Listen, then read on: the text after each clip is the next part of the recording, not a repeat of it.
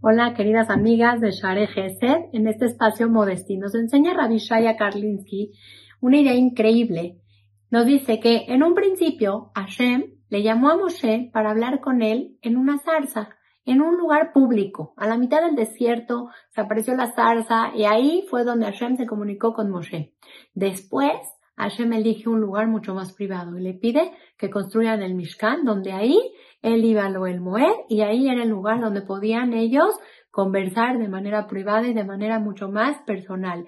De aquí también nos enseñan los jajamil que también hay consecuencias tangibles, hay efectos tangibles sobre actividades que nosotros hacemos en público en comparación a que si hacemos esas actividades en privado. Y fíjense bien, esta es la diferencia de tener un acto en el público a vista de todos, a, escuchas de todos, o mantener algo oculto, algo privado, y ahí encontrar la fuerza de ello. Fíjense qué bonito, amigas. Dice el Midrash Tanjumá que en contraste hay entre las primeras lujot que Hashem entregó a Moshe y las segundas lujot. Las primeras lujot Hashem las entregó delante de todo el pueblo con fanfarrias, padrísimo, muchísimo show, todo el pueblo de Israel lo presenció y sobre ellas cayó el Ainara y se, se tuvieron que romper. Pero las segundas lujot, que fueron las que perduraron, son esas lujot que se hicieron en secreto, se hicieron en lo oculto, tuvo Moshe que volver a hacerlas, que volver a esculpirlas,